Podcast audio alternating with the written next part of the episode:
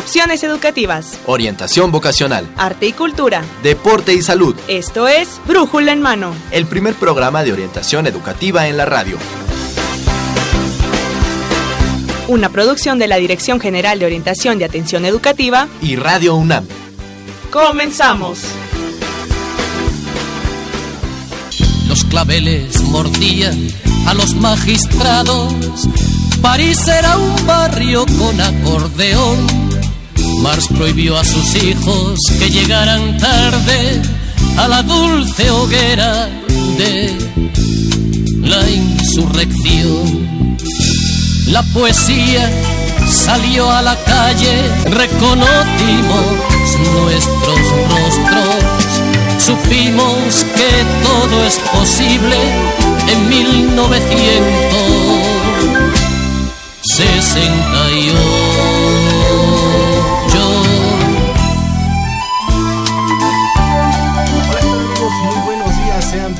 A Brújula en Mano, el primer programa de orientación educativa en la radio que es una coproducción entre la Dirección General de Orientación y Atención Educativa, donde somos atentos y estamos atentos, y Radio UNAM. Usted nos escucha a través del 860 de amplitud modulada y en internet en www.radiounam.unam.mx. Hoy 3 de octubre. Estamos transmitiendo para ustedes el programa número 1057 a través de los micrófonos de Radio UNAM. Y bueno, iniciamos con esta canción con estas palabras de un poeta que convierte las palabras en música. Y en aquellos años de 1968 parecía que todo era posible, que los jóvenes podían generar un gran cambio, así que vamos a hablar de este movimiento, el movimiento estudiantil de 1968 y nos preguntamos después del 68 hacia dónde nos orientamos, qué viene, qué sigue, qué hay para nosotros en este ámbito de la universidad para los jóvenes estudiantes, para las nuevas generaciones, qué hay para ellos, hacia dónde nos orientamos. Así que acompáñenos, quédese con nosotros durante los próximos 57 minutos. Vamos a estar tratando este tema. Comuníquese con nosotros 55 36 89 89, 55 36 43 39 o en todas las redes sociales que le estaremos comunicando. Yo soy, o le estaremos dando a conocer, perdón. Yo soy Miguel González, así que quédese conmigo y acompáñeme durante los próximos minutos.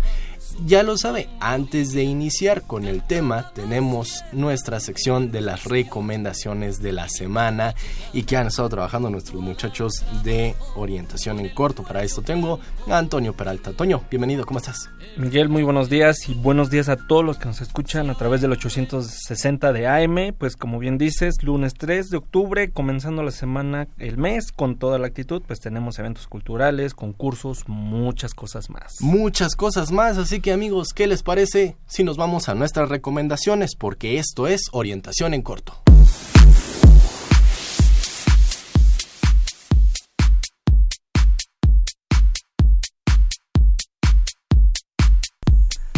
Bien, pues comenzando el mes de octubre, Miguel, el Instituto de Investigaciones Filológicas del UNAM los está invitando a los cursos que se imparten como lo son claves para una lectura del Quijote, los libros de caballerías y pues comienza este 6 de octubre a las 5 de la tarde. A las 5 de la tarde, Toño, o también si lo prefieren, está este curso Introducción Jeroglífica Maya.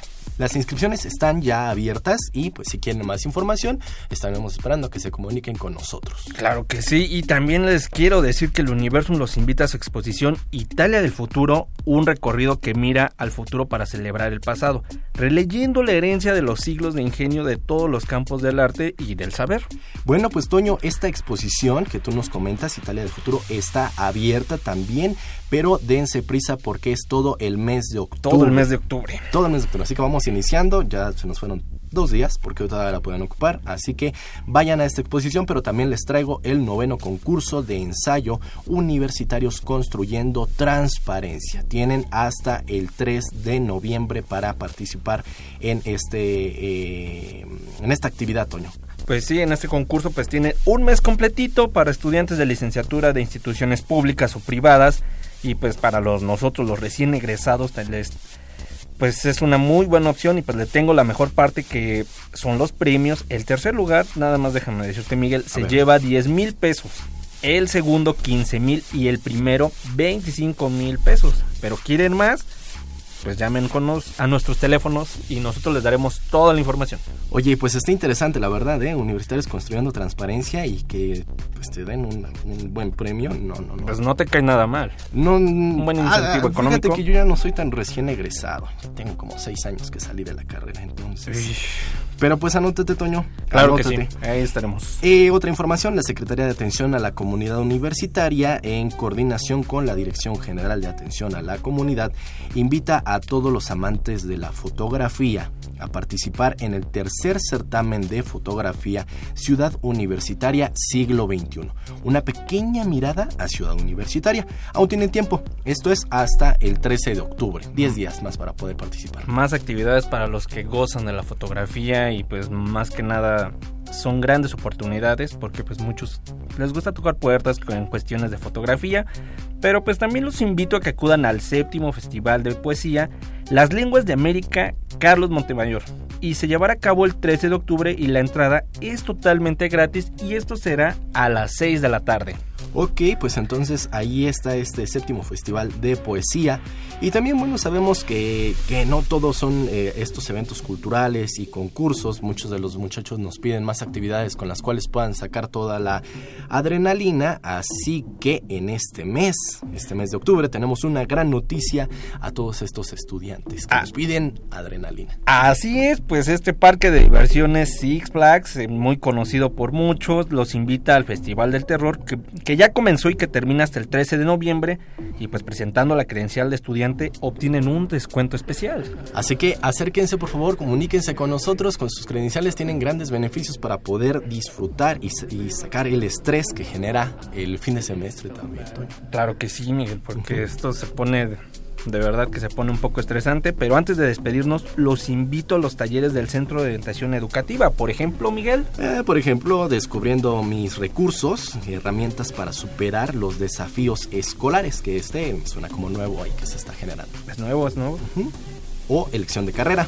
También puede ser preparando mi entrevista de trabajo, que como ya bien lo hemos dicho, pues es muy importante acudir a estos talleres y pues imparten en, en el Centro de Orientación Educativa de la Dirección General de Orientación y Atención Educativa, entre las facultades de Arquitectura e Ingeniería frente a las islas. Pues ahí está amigos, entonces tienen toda esta información. Nosotros ahora sí ya nos vamos, pero recuerden, ya nos estamos viendo ahí en YouTube a través de nuestro canal Brújula en Mano, si no también nos pueden seguir en nuestras demás redes sociales, Toño. Pues para más información de estas actividades, como ya lo habíamos dicho, pónganse en contacto con nosotros al 55 36 89 89 y 55 36 43 39. O si no, en Facebook nos encuentran como Brújula en Mano, en Twitter arroba Brújula en Mano o en el correo electrónico brújula en mano arroba hotmail.com. Pues así es, Miguel. Espero que les haya gustado todo esto. Pues esto fue orientación en corto y los orientaron. Miguel González. Y Antonio Peralta. Pues entonces ahí estamos muchachos. Tenemos musiquita para que continúen.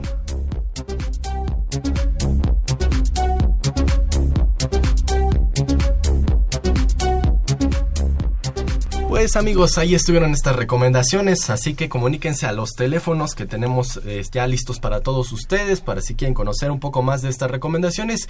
Y bueno, el tema del día de hoy, y después del 68, ¿hacia dónde nos orientamos? Y más que nada, esta pregunta para las nuevas generaciones. Es por esto que Eduardo se encuentra en una de las, de las zonas de nuestra ciudad universitaria preguntando a los universitarios qué viene o qué conocen ellos o qué les dejó para ellos este movimiento. Así que vamos a enlazarnos con Eduardo y en un momento más continuamos con la entrevista.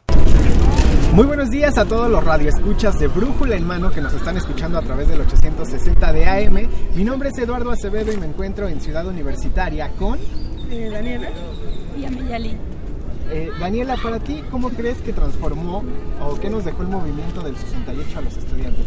Bueno, eh, personalmente considero que yo no tengo ningún conocimiento de cómo se transformó en lo académico, eh, en qué nos haya ayudado el movimiento del 68. Yo creo, el conocimiento que tengo es socialmente, ¿no? Como la base que nos dejó para poder seguir transformando, pero realmente académicamente no tengo el conocimiento.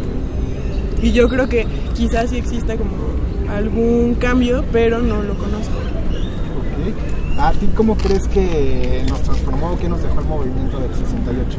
Pues yo creo que es algo que todavía nos duele como estudiantes y que pues que vamos recordando cada, cada año, ¿no?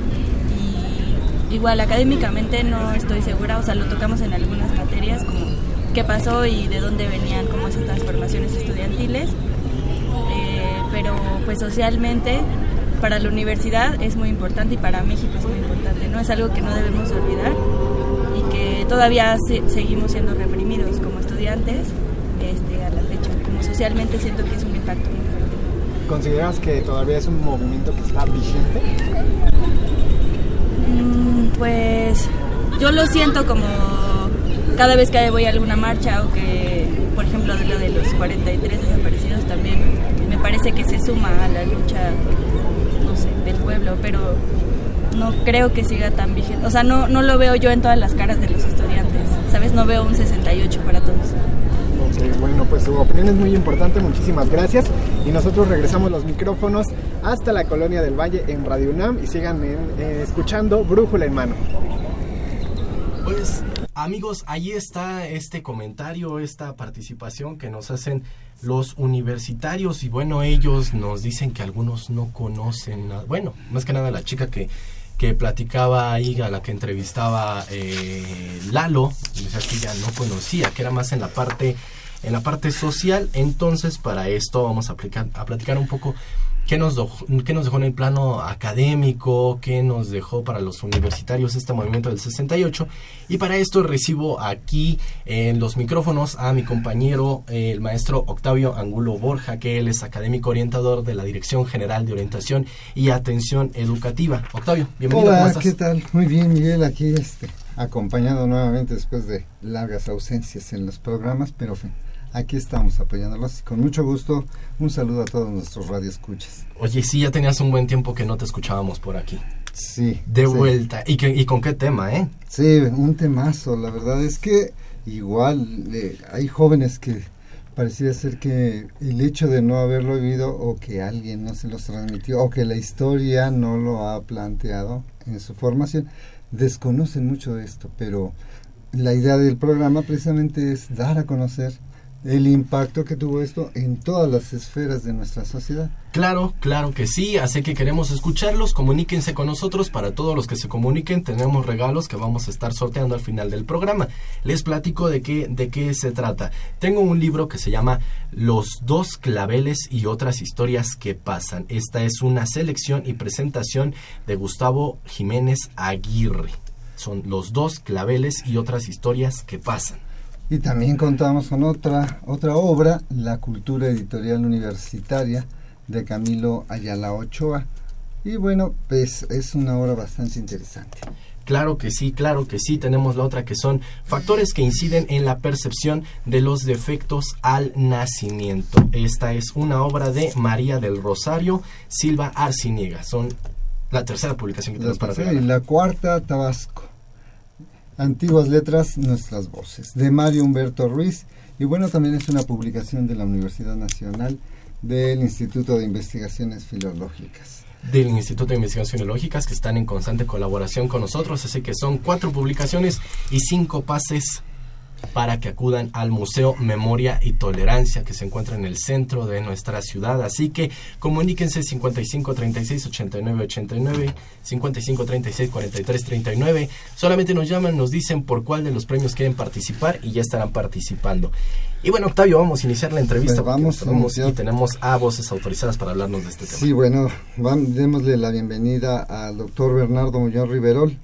Sí, él es doctor en ciencias sociales, es académico también de la DEGOAE, eh, aquí en la UNAM. Bienvenido, doctor. Gracias. Gracias. Y también contamos con la presencia del maestro. Es el maestro Ismael Colmenares Maguregui.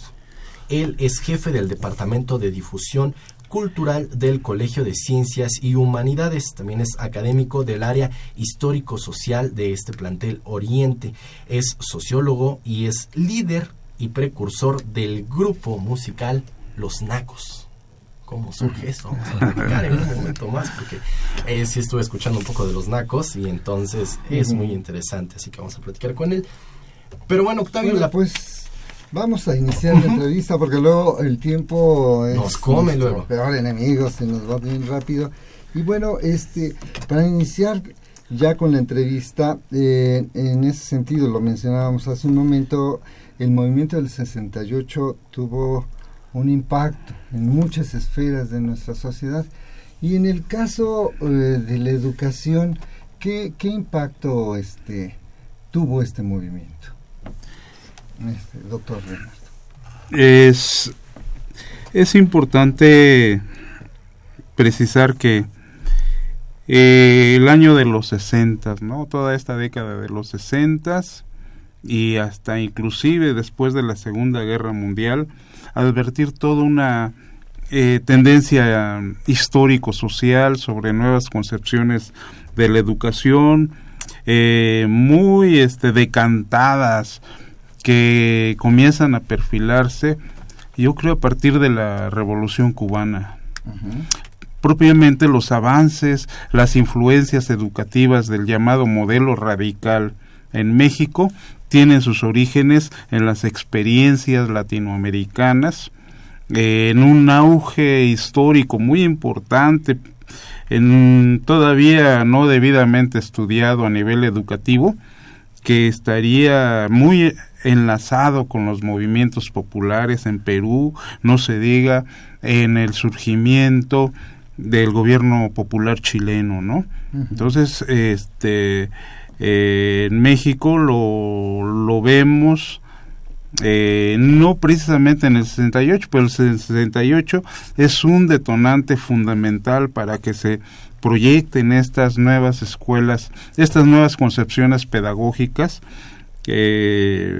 por ejemplo la de Pablo Freire, Iván Illich, este, el, todos los eh, pedagogos radicales de Francia, también los italianos, etcétera. Entonces eh, tenemos esa década muy rica. Eh, yo diría posteriormente, en los finales de los, de los 60, sí, como una influencia del movimiento del 68, porque permite, yo diría, el nacimiento y su fuerza aquí en México y que se va a extender hasta la actualidad, aunque esté un tanto debilitada y muy golpeada por estos por esta llamada disque reforma educativa, ¿no?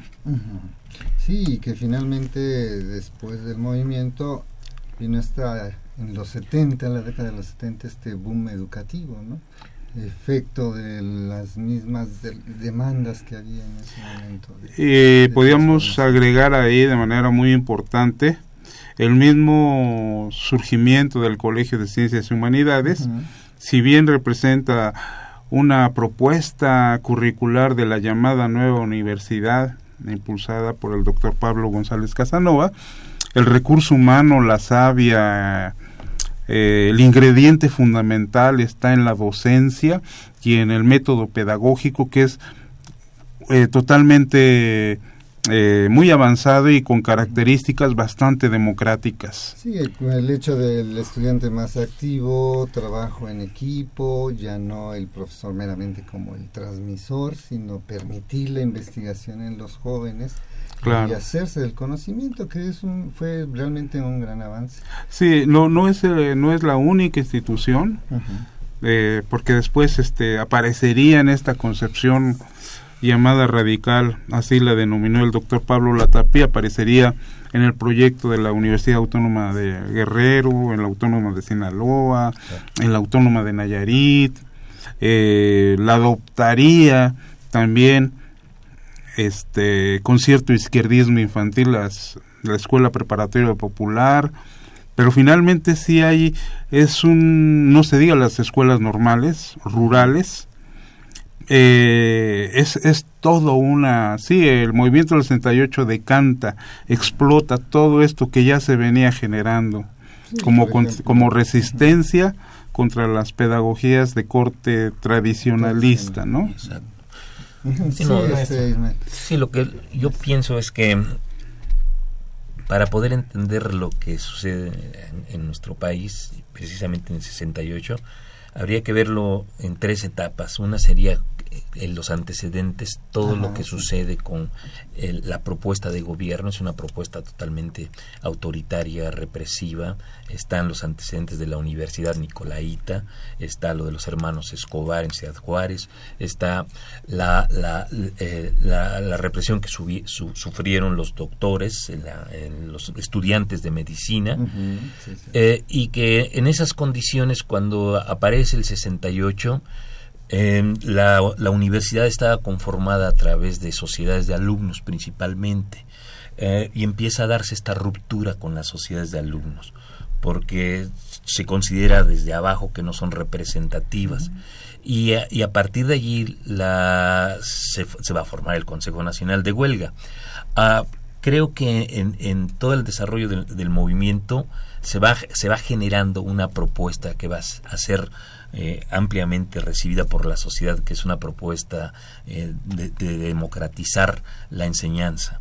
Y, Ujú. y- y aparecen estas, eh, estas propuestas que, que, que bien los ha- lo, lo ha señalado Bernardo, es decir, son propuestas que apuntan a, a una, a una nueva pedagogía, ¿no? El, la- el constructivismo se empieza a generar dentro de, de- dentro de esta dentro de esta situación se empieza a ver ya la universidad no como, por ejemplo, derecho era como un trampolín para que la gente entrara al PRI o un trampolín para eh, hacer carrera política Sí, sí. y empieza a, a romperse esta, esta visión. Y, y- y en, y en esas circunstancias el Estado asume también la reforma, es decir, Víctor Bravo Aguja y luego Fernando los, eh, Solo- este, Solana. Solana son eh, quizás los que impulsan parte de esta reforma y dentro de la universidad, como bien lo señalaron, eh, el doctor Pablo González Casanova, quien hace esta propuesta del, del Colegio de Ciencias y Humanidades, pero que es en contenido y forma. Los que conocemos el CCH sabemos que ya no es esa, esta idea de plantear una eh, estructura en donde el maestro estaba a- a- a- abajo o al frente dependiendo de, la escuela, en donde los alumnos est- estaban como una parte totalmente receptiva, con poca, eh, digo, había preguntas y todo, pero no era esta interacción que se, que luego se generó. Transmisión de Exacto. conocimiento. El Sí. profesor como eh, con el poder del conocimiento y los estudiantes ignorantes de ese conocimiento en una actitud pasiva. Claro, y entonces se abren, se abren dos, dos eh, hileras, una, de, una frente a otra, y hay dos pizarrones, y el maestro eh, está caminando, entonces los alumnos pueden interactuar mucho más. Digo, a- hasta en esta parte se pensó, ¿no? Creo que es eh, quizás lo, lo importante de, de, de todo lo que sucede en 68, de este hito que se generó, es buscar que la educación sea mucho más democrática, mucho más amplia, mucho más horizontal. Y con mayor compromiso social. Compromiso Creo que social, es lo, lo que mucho era la demanda también, ¿no? De ahí las brigadas de los estudiantes de medicina, de ir a las comunidades, de dar este consulta gratis, demás. Y bueno, yo por ejemplo tengo eh, como una de las consecuencias también el modelo educativo de la UAM, en específicamente Claro. Xochimilco, en donde finalmente, por eso saco el tema, del compromiso, porque ahora se aprende a partir del contexto en el que se está viviendo. Y que finalmente son avances y son resultados en la educación que están tratando de generar una visión diferente del futuro profesionista, del futuro ciudadano, que sin embargo, como decía el doctor Bernardo, efectivamente la reforma educativa que se plantea no atiende este tipo de problemas, se Mm. tiene más bien a una relación laboral, a una regulación Exacto. laboral, pero toca muy poco el proceso de enseñanza-aprendizaje, muy poco la, el modelo educativo que se pretende. ¿no? Sí, en ese sentido quedan excluidos los maestros para participar en esta reforma educativa que nosotros estamos viviendo. De manera muy vertical. Exacto. Y dado que estamos en, en- este eh, programa de orientación educativa y el primer programa en la radio de orientación, y en ese sentido, el efecto del 68, ¿cómo vislumbrarían ustedes esto? ¿Cuál, se, ¿Cuál fue el papel del orientador educativo posterior ya al movimiento? Porque antes era nada más era como que regular la matrícula, estudia lo que tú quieras, este, lo que tú desees y adelante. pero ¿cómo se transforma esa visión de orientación, esa visión de orientador? Este, Sí, eh, hay, eh, voy a poner como ejemplo el caso de los psicopedagogos del CCH, Ajá. que sí recuperan mucho esta concepción de este de una educación mucho más democrática, más pensada como un medio de de este no solo de solidaridad social sino de preparación y, y de apoyar a, a, la- a las clases sociales eh, en su mayoría de atender los rezagos sociales. Eh, eh, un nuevo enfoque de la orientación va hacia la toma de conciencia social del alumno para que ubique el papel que tiene la carrera precisamente como, como pues desde una perspectiva mucho más eh, socializada. Eh, sí es un bien común, pero también es un bien social.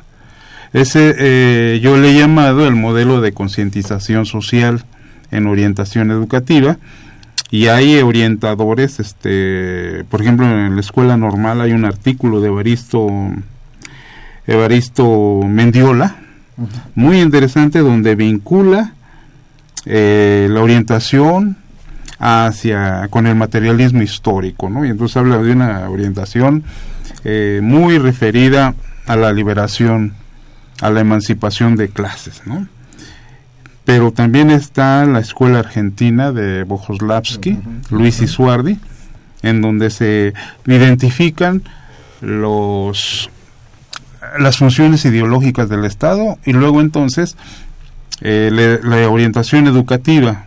En México eh, hacemos traducción de esa tesis de, de esas tesis de Isuardi y vemos este eh, el imaginario social que tienen las carreras y tratamos de decantarlo de eh, aterrizarlo hacia la realidad concreta Ujú, sí, porque y hay posturas psicoanalíticas como la del mismo Bujoslavsky, que es una concepción freudomarxista, es decir, atender el problema de la, de la, de la vocación desde la formación del yo y que este principio de realidad también opera en la elección de la carrera. Sí, Quitarle la basura y decir esto es la carrera, ¿no? No es, no es el imaginario social, no es la ideología dominante, sino esta es la carrera.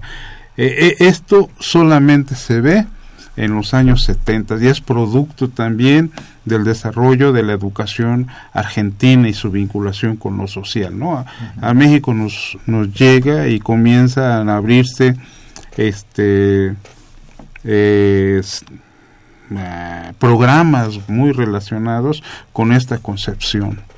Yo, sería la más acabada, no, no surge antes, sino es también producto de toda esta efervescencia mundial que provoca eh, los años 60, después de la de Segunda Guerra Mundial. ¿no? Sí, bien interesante esta parte, Miguel, Sí, porque finalmente eh, aquí eh, empezamos a entender por qué luego los estudiantes eligen carreras que eh, donde no se ve su propia habilidad, no se ve su interés, no se ve el, el análisis del contexto o del entorno social en el que se está por los imaginarios, eh, esto, estas ideas que se generan de pensar una profesión que le va a dar dinero, que le va a dar trabajo, que le va a dar una serie Claro. de elementos que le van a llevar a una vida más eh, satisfactoria.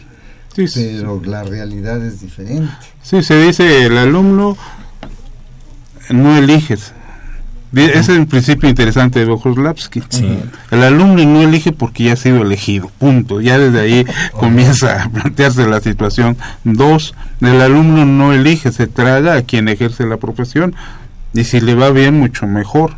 Es apetitoso, pero esa no es la realidad de la carrera, porque son historias muy individuales. Sí, y, y ahí vemos, por ejemplo, también, ya entramos en el tema de las carreras.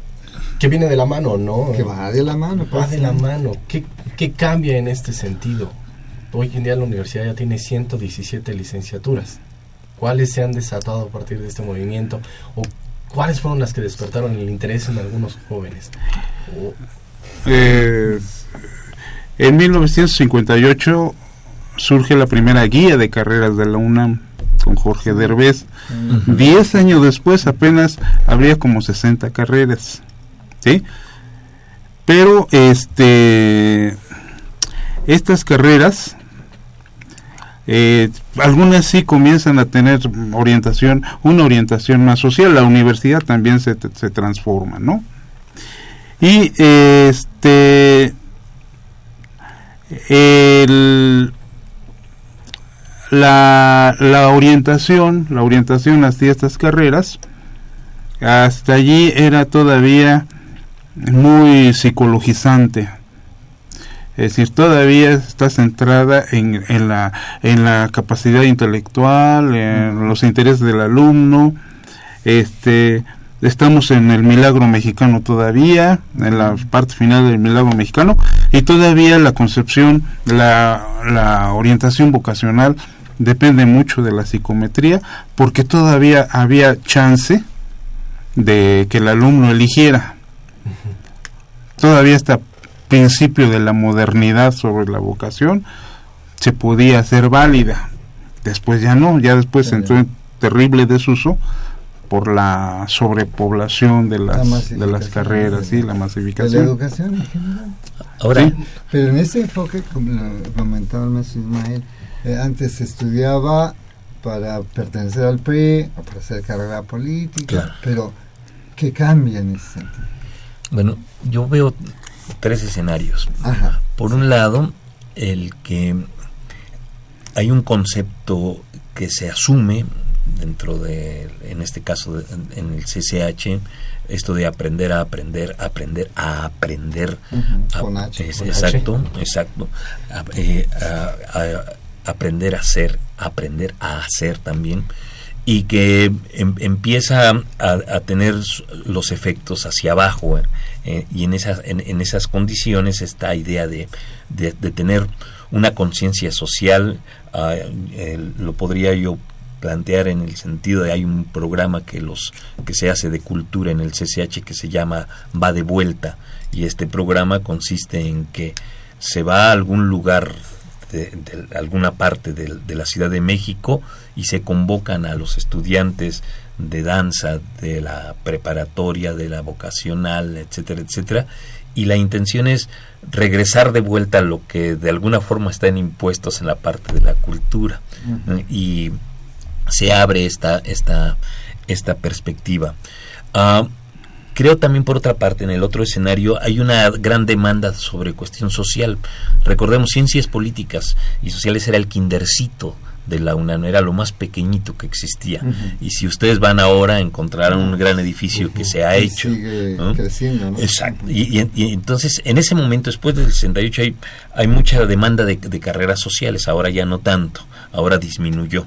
¿no? Pero hay esta, esta demanda que, que, que se generó y que creó esta, e- e- este espectro. Y luego una, una tercer parte que me parece importante eh, sobre la construcción de las carreras es que, como, como, como bien lo señala Bernardo, en estos momentos se ha impuesto un- un- un- un- una propuesta educativa que va limitando hacia la elección de estas carreras que originalmente desde, un- desde otra perspectiva hacia atrás se podía, se podía realizar, que tiene un poco también que ver con todo esta, este sistema neoliberal en el que nosotros no- es- nos encontramos. Sí, que haya un cambio diferente. Sí, Sí, sí, sí, sí, y, eh, perdón, la pregunta inicial no la contesté, pero es rápida. La respuesta desde el siglo XVIII, en la Real Universidad Pontificia de la Ciudad de México, eh, ya había el problema de la saturación. Claro. Ya eh, la carrera de medicina, la carrera de leyes, en ese tiempo la carrera clerical, la carrera de las armas eran las de mayor demanda. Y ahí que se propone la constitución, las eh, formas, la, el sur- se propone el surgimiento del preceptor de la juventud para que le dijera a los alumnos que hay otras carreras, Ajá. la metalurgia que es con un auge importante, la teneduría de libros que es la administración, etcétera. Pero el problema de, de las llamadas carreras tradicionales ha sido una constante desde antes. Desde antes y- desde y el siglo. X, sí, desde el siglo XVIII ya era un, un gran problema, ¿no? Y este tata, tata, tatarabuelo del orientador que era el, precep- el- era el institutor de la juventud, así se le llamaba, este, pues realizaba esa función. Era el, era el Fue- asentando las bases de la Y claro Ahí que fracasaba porque todavía todavía no se puede con ese problema de la matrícula, ¿no? Seguimos haciendo esfuerzos desde la Dirección General de Orientación y Atención Educativa y también en este, Claro. en este programa. Por eso tenemos eh, la UNAM sus carreras y su campo laboral, tenemos un sinfín de, de acciones con las cuales vamos acercando un poco, vamos haciendo que el estudiante entienda que hay otros, otros Claro. mundos a los cuales puede voltear. Por eso también aquí les va a gustar yo creo que mucho a nuestros invitados nuestra carrera que es sociología. Así que nosotros en este momento vamos a la UNAM sus carreras y su campo laboral.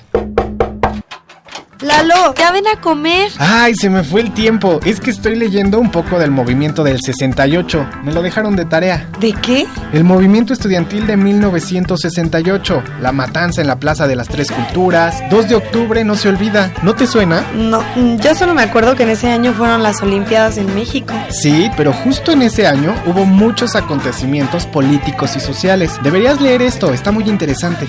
Oye, en tu carrera ven mucho de historia, ¿verdad? No solo de historia, la tarea del sociólogo es comprender, explicar y diagnosticar el entorno de la vida social en todas sus manifestaciones, para así poder crear diagnósticos para la toma de decisiones en la actualidad. Pues sí, suena interesante. Cuando termines de leerlo me lo prestas, ¿no?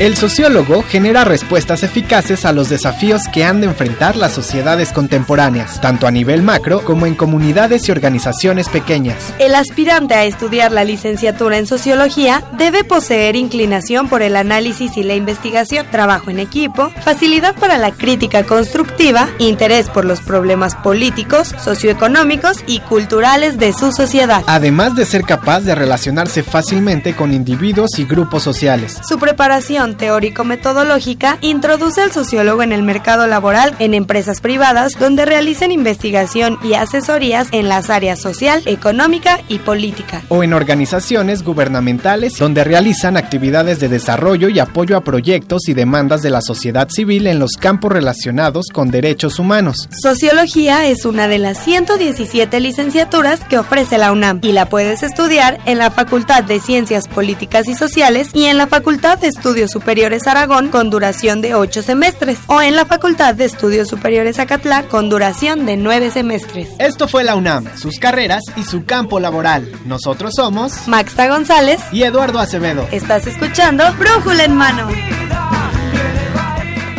¿Qué bachillerato estudiar? ¿Qué carrera elegir? ¿Qué posgrado cursar? La UNAM te invita a la vigésima exposición de orientación vocacional al Encuentro del Mañana 2016. Encontrarás información sobre las opciones de estudio de la UNAM y otras instituciones educativas. Te esperamos del 20 al 27 de octubre. De 9 a 17 horas. Centro de Exposiciones y Congresos UNAM, Avenida de Lima, número 10, Ciudad Universitaria. Informes y registro en www.dgoae.unam.mx. break. De vuelta amigos, de vuelta, muchas gracias por continuar con nosotros. Los invitamos a que se comuniquen. Quiero agradecer a José Guadalupe Medina que se comunica con nosotros de Ciudad Neza. Él quiere una de las publicaciones que estamos obsequiando. Y también agradezco a Daniel Gómez Lezama. Daniel, ya tenía mucho que tampoco te comunicabas con nosotros. Creo que te ausentaste también con este Octavio. Sí, ¿verdad? Ya tenían tiempo por aquí que no se reportaban, pero Daniel, gracias por estar aquí con nosotros de vuelta. Recuerden amigos, los dos claveles y otras historias que pasan. Factores que inciden en la percepción de los de- defectos al nacimiento. Y bueno, Tabasco, antiguas letras, nuevas voces. Y la cultura editorial universitaria. Y cinco pases para que acudan al Museo Memoria y Tolerancia. Así que comuníquense con nosotros. Nada más nos tienen que decir cuál quieren y entonces estarán participando por uno de estas, de una de estas publicaciones. Y Octavio, tenemos muchas preguntas. Eh, yo la verdad que estoy conociendo muchas cosas. No estaba ni siquiera en el mapa en aquellos años de Sí. 1968. No me imaginaba cómo era la educación en aquel momento con un maestro que parecía que era el dueño de la verdad. La verdad absoluta y lo que él decía. Y no me lo imagino. Y tampoco me imagino cómo era el plano de la cultura, las expresiones artísticas de los jóvenes, porque hoy en día vemos como una gran apertura, pero no nos imaginamos cómo era en aquellos años del 68 o antes, en aquella década de los 60. En este sentido, quisiera saber cuál es el legado del movimiento del 68 en el aspecto cultural, en las expresiones artísticas, culturales, en todo esto. ¿Cómo fue, doctor, maestro? ¿Quién quiere platicar? Yo creo que el maestro, El maestro Colmenares. muy, muy querido Milo, es el mejor portavoz de toda esta historia. Se, se agradece. Ah, creo que, más bien, antes del 68 se percibía ya toda un- una, una cultura de cambio. Ah, tú lo podías ver en el cine, lo podías ver en las películas de Pontecorvo, eh, que Gino de Pontecorvo que, que, se hacían, que- Quemada es quizás una de las más representativas, lo podías ver en toda la generación de, los cineastas de Pasolini, de Antonioni, eh, de todos los franceses de Truffaut, eh, y eh, era una parte, la otra parte era también la literatura, ahí estaba la, la literatura de la onda, ¿no? Con Parmeni de Saldaña, con José Agustín, con toda esta literatura de la onda. Está un poco lo de, lo de la música ahí con Nacho Méndez haciendo eh, bossa nova y, y- y- y metiendo esta, esta, esta, esta, esta propuesta musical que era poco escuchada en ese momento.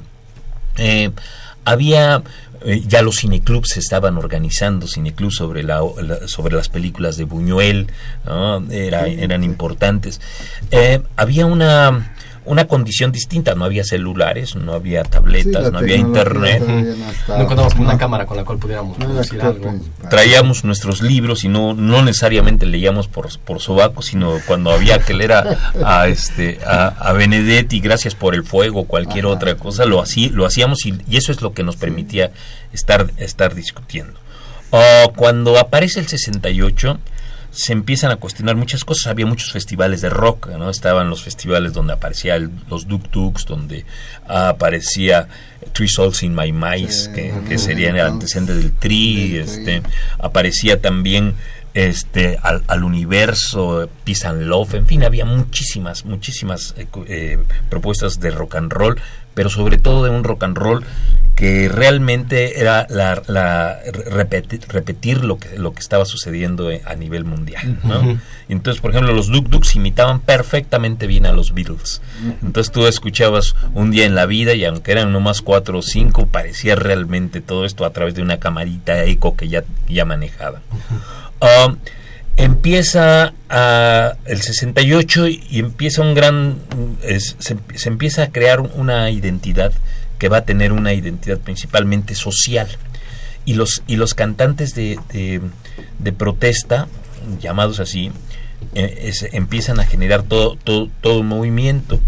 Aquí vale la pena eh, recordar hay una mujer que se llama Judith Reyes que hace una extraordinaria cronología del movimiento estudiantil del 68 con sus puros corridos. Creo que es la mejor cronología que, que existe. Está José de Molina que también hace sus canciones sobre el 68 están los folcloristas está Oscar Chávez está León Chávez Texeiro y están las brigadas emergentes. En una de esas brigadas emergentes yo voy a participar, ¿no? que se, luego se va a conformar en el grupo de los Nacos. Enrique Ballesté también es un extraordinario compositor pues de, de ese periodo, Margarita Bauche. ¿no? Eh, Un personaje que también es importante y que el día de ayer decide tomar una decisión lamentable, Luis González de Alba. Eh, Luis González de Alba, maestro que venía de psicología, que formó parte del Consejo Nacional de Huelga, que mm, se fue a París, regresa de París, eh, se, se incorpora a- a- a- como escritor, funda la jornada, es parte de, de este, funda algunos partidos, entre ellos eh, me parece que hasta el PRD llegó a formar parte de él, muy crítico, se mete luego a la parte de la ciencia, tiene su sección en las de ciencia en, la jornada, sigue escribiendo, ah, retoma esta parte lúdica de lo que es lo que era el movimiento del 68. Hay una frase que me acuerdo en los días y, los años, creo que es la, la novela que él tiene, donde dice, y había una, una joven que era Selma Veró, dice que gritaba en lugar de únete pueblo, únete cuero, únete cuero. Entonces recupera estas imágenes que me parecen muy, muy importantes. Y bueno, pues se fue a Guadalajara y preparó todo para y decidió cuándo irse, o sea, como Alfonsina y el mar. ¿no? Pero en fin, se nos están yendo parte de, de muchos de, de ellos. Eh, Comentábamos fuera, bueno, comentábamos, comentaban aquí nuestros invitados fuera del aire que esta generación, esta generación que poco a poco va desapareciendo, que lamentablemente se están yendo estos líderes y parece ser que se empieza a, a- a perder un poco esto. Antes de interrumpirlo con este personaje maestro, usted nos comentaba que ha sido precursor de un grupo, Sí. los Nacos. Así es. Los Nacos, ¿cómo surge? ¿Por qué surge este grupo? ¿Qué otros grupos similares nos estaremos encontrando después de este surgimiento de los Nacos y después de este movimiento del 68? Bueno, eh, los NACOS eh, es una brigada estudiantil. El, el 68 abre muchas opciones de, de creatividad. Creo que es un movimiento que tiene esta capacidad de estar improvisando y de estar sacando mu- mucho- muchos de, de los enfrentamientos que se tienen. No había una prensa que apoyara, no había un radio, obviamente no había una televisión. Mm. De hecho, Jacobo Saludowski daba clases en, en ciencias políticas y sociales y te- tenía un programa a mediodía que era eh, la hora en Nescafé y allí este, se lanzó duro contra el movimiento y cuando regresó a una asamblea, la asamblea decidió correrlo de la universidad y entonces sacaron a Jacobo, en fin, ¿no? No, no, no, no lo agredieron, pero sí le, lo invitaron a que se fuera. ¿no? Ah, esta brigada que nosotros formamos es una brigada musical que se sube a cantar a los camiones. Íbamos con los líderes, algunos con Antonio Alonso, con Paco Taibo. Entonces, mientras uno hablaba, nosotros cantábamos. Terminamos de cantar, se pedía dinero, el dinero se llevaba en botes que decían CNH, se entregaban dependiendo de la escuela con la, en la que estábamos apoyando. Y así, así aparecen. Y conocíamos poco, nos, eran, nuestras influencias eran más bien como rockeras en ese momento, conocíamos poco de lo que era la música eh, social en nuestro país. Y empezamos a hacer parodias. Y la parodia era una parte fundamental porque era muy sencillo, era transformar las letras de canciones comerciales en canciones eh, que dijeran algo. Entonces aparece la mentira y que habla de que se te olvida que es el pueblo el que te paga la comida. ¿ah? este, aparecen las hermanas granaditas, que es una parodia sobre la cuestión de los, de los granaderos. Granaderos. Aparece una de las canciones que hicimos que nos parece que tuvo un gran, una gran repercusión que se llama La balada del granadero. Y digo se llama porque todavía se canta. Todavía se canta, Y, y además está padre porque de pronto han dicho que es del dominio popular y eso está bien. y, y bueno, eh, Pero eh, ¿quién, ¿quién hacía la voz de niño? No Acá, recuerdo si- yo. o de niña. ¿eh? No, era de niño. Bueno, no importa, podía ser de niño. No Podía importa. ser de niño, no importa, era un infante. Eh, Y, pero ¿y ahí ya estaba el más tuerzo? No, fue después. Fue después, sí, ¿no? sí, sí, sí, fue después. Sí, sí. Sí, de hecho, el, el- el- en ese sentido el grupo ha sido como...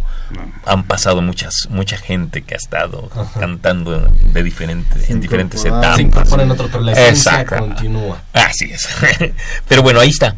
Y ah, hay, otro, hay otro- otros grupos. Aparece el grupo, bueno, tiene mucho éxito porque ya te- venía un poquito de atrás Los Mascarones, que eran un grupo de poesía coral. Ah, después del 68 aparece la cooperativa de cine marginal. Esta cooperativa que la, la tenía Paco Taibo junto con otros estudiantes era retomar los comunicados de los electricistas para poderlos ah, hacer películas. Y entonces era un poco como la idea de los Lumière de hacer una película y a la semana se les exhibía a los obreros. Entonces estaba muy padre.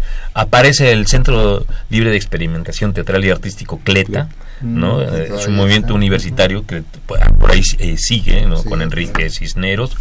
Eh, aparecen eh, grupos que, que de, de música aparece una cosa que se llama el Faro Frente Arte Revolucionario Organizado luego se hace el, el IMAR Liga eh, Liga de Músicos y Artistas Revolucionarios y luego se hace el Comité de la Nueva Canción. Entonces es todo un proceso el que se va generando. Entonces va viendo muchas perspectivas va viendo muchos muchas opciones dentro de la cultura y todas aterrizan hacia abajo Tenemos una llamada aquí, Josefina Cruz. Josefina Cruz quiere el Museo Memoria y Tolerancia. Felicita al programa. Eh, Josefina, eh, este movimiento del 68 yo creo que a ti también te iba dando la bienvenida a, a- a este país y a este mundo. A mí me gustaría conocer, amigos de ustedes, cómo lo vivieron. ¿Cómo vivieron el movimiento del 68? Pues mira, ya ¿Tienes- en ese sentido ya se comunicó Ah, David Gómez, verdad, sí, y dice que actualmente hay un régimen represor que queda y que queda después de la huelga del 99. Vamos a hablar para este cierre precisamente de eso, entonces sí invito a nuestros amigos que se comunican a los teléfonos cómo lo vivieron y a los que no nos tocó vivirlo, qué nos damos cuenta o qué qué opinamos que nos dejó.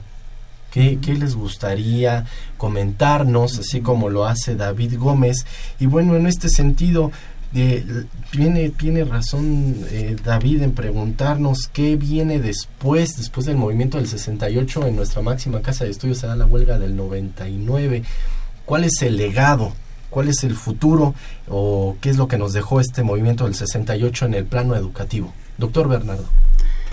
Este, yo creo de primero que el movimiento del 68 no ha muerto. Sigue su influencia, sigue su influencia y uno tiene que ser también crítico con esta influencia. Eh, pero la, la, la parte más valiosa es esta, yo, yo lo pienso así, a nivel de educación, que se abre todo un movimiento de resistencia en educación, del cual todavía vivimos. No, no está la imagen del Che, no está la imagen, las imágenes del movimiento del 68, pero prevalece en la demanda de los profesores. Está en el surgimiento del movimiento revolucionario magisterial que fue el precursor de la. Está en en este en los estudiantes de Ayotzinapa, no hay hay toda una una este una gran influencia ¿por qué? porque entonces ya no lo podemos ver como una un hecho este anecdótico de buenos y malos sino verlo en el curso y en el proceso de la historia. Y todavía tenemos entonces esa influencia y es una influencia de resistencia de resistencia social y que se vive mucho en la universidad con otras banderas este con otros elementos pero eh, como movimiento social como movimiento cultural todavía prevalece no aún hay vigencia. Al inicio, al inicio Eduardo que platicaba con una de las chicas decía, es que hoy voy a las marchas y ya no veo en, en la cara de los universitarios o en la cara de los asistentes de estas marchas un 68. Maestro, ¿qué nos puede platicar en esto? ¿Sigue vivo el movimiento? ¿Qué nos dejó? Bueno, yo sí pienso igual que hay una hay es son tres dimensiones las que existen de la- lo anterior, el movimiento y la y lo actual, es decir, lo que- lo que ha con lo que se ha vinculado. Um, por el otro lado, creo que perdón, creo que el movimiento estudiantil la la gran enseñanza que nos deja es que es un movimiento social amplio, amplio, muy amplio, Eh, y que posterior al movimiento eh, hubo realmente un, contraataque. Y este contraataque nosotros lo vemos ahora en, en, en todo lo que es lo que significa para los estudiantes eh, el- el- los nuevos medios de comunicación y entonces ah, se, se va provocando un aislamiento, se va provocando ah, una, una, una soledad, una comunicación a través de, de- de amigos imaginarios pues que son reales pero que, pero que nunca los Los ven. más lejos que- Eh, y, que, y que en esas condiciones es esas caras que de las que tú hablabas es- es- tienen otra, ot- otra otra perspectiva. Pero la parte social en la parte social sigue se siguen nutriendo estas estas demandas de, de- de esta democracia, estas demandas de participación, de transformación del mundo. Ah, ayer en la marcha ah, hubo cerca de unas 15 mil personas, me refiero para ser domingo, partido de los Pumas, y por el otro lado también el que haya poca difusión, porque Sí, no. realmente ahora es a través de, de internet por ahí un poco y los algunos carteles. Eh, creo que fue en ese sentido fue, me parece exitosa a, a mí ¿no? y que además fue una marcha que transcurrió tranquilamente en donde las demandas se incorporan a las nuevas demandas. Y entonces la, la- el que reaparezcan los, los 43, lo de Ayotzinapa, los padres, este, lo que pasó en Nochistlán, todo eso está latente. Creo que en ese sentido el movimiento se, se ha transformado y yo pienso que esa transformación va en una resistencia y un cuestionamiento. Si podríamos pensar que el movimiento del 68 fu- fue un parteaguas en la forma de entender o de buscar la solución a esta a un estado autoritario. autoritario represor y que finalmente este movimiento como que fue así el como que captó toda toda la necesidad social y la representa será por eso que hasta la fecha tiene vigencia porque finalmente muchas de las situaciones sociales están ahí no están resueltas y ahora con el proceso de globalización y con la implantación del neoliberalismo entonces genera condiciones nuevas y pues obviamente estamos viendo los resultados, la precarización del empleo, la precarización en general de la vida, la, un Sí, no hay- 60% no hay trabajo. de población en la pobreza y de ese un 40% en la pobreza extrema, un 80 po- un 60 40% de desempleo profesional. Entonces, como que son condiciones todavía más este eh, Sí. golpeadoras, ¿no? De, de los aspectos sociales. Y, y bueno, Aún tenemos sigue, mira cómo ha marcado. eh. Ana María Castro nos dice, nos felicita por el programa, le encanta. Felicidades al maestro Colmenares. Dice que ella escucha a los nacos en Radio Educación y suena grandioso. Se, se agradece. Suena grandioso. Así que ahí está la vigencia de los nacos. Todavía hay futuro para esta agrupación y para los nuevos, las nuevas personas que quieran escucharlo, quieran acercarse a ellos. ¿Dónde podrían ponerse en contacto con usted, maestro, rápidamente? Bueno, ahí, ahí hay un- en, en Facebook hay una cosa que dice los nacos y ahí pueden Ah, con K. los nacos con K. Con K. Exacto. Y bueno, y por otro lado quería nada más hacer un comentario en, en- en esta parte que ya estamos casi al final. Sí. Vamos. el, el que en, en, eh, le sigo apostando también a los jóvenes, a esta inteligencia y le sigo apostando a estos jóvenes creativos, a estos jóvenes que hacen poesía, a estos jóvenes que van viendo el mundo, este, que entienden el mundo que, que están viviendo, pero viendo el mundo hacia futuro, caminando hacia las utopías todos los días, es decir, buscando opciones en ese sentido. Eh, el grupo no ha desaparecido por, por estos jóvenes, porque so- que son los que nos demandan. Le hablan a Mayra, que es la compañera que canta, o a Jorge, que es el compañero que canta, que son los que se encargan de esto. Y bueno, pues este ahí, ahí, ahí, ahí continúa. Que siga, que siga, Que que siga. esto. rápidamente que el tiempo Este, no, pues nada más fue un orgullo tener aquí al maestro Colmenares, ¿no? Compartir este espacio importante de Brújula en Mano y ya. Muchas gracias. No, gracias. Igual también. pero- Pues igual gracias a ustedes, doctor, maestro, gracias por haber estado con nosotros.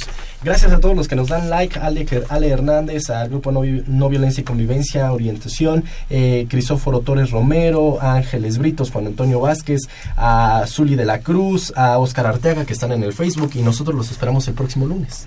Sí, con el programa Las elecciones en Estados Unidos, amenaza o solución. Agradecemos en los controles técnicos a Socorro Montes en la producción y locución, a Marina Estrella, Eduardo Acevedo, Maxta González y Antonio Peralta en la producción de YouTube, a Miguel González en la realización y producción general, a Saúl Rodríguez Montante y de estos micrófonos se despiden. Octavio Angulo Borja. Muchas gracias Octavio por haber estado con nosotros y Miguel González. Hasta la próxima.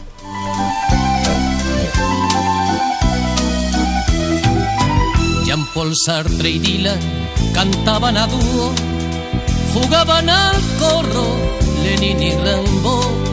Los relojes marcaban 40 de fiebre, se hablaba de sexo en la empresa Renault. Dos y dos ya nunca más sumaron cuatro, sufrió mal de amores hasta de gol en medio de Praga crecían amapolas como un reto rojo al gris hormigón. la Dirección General de Orientación y Atención Educativa y Radio UNAM presentaron Brújula en Mano, el primer programa de orientación educativa en la radio.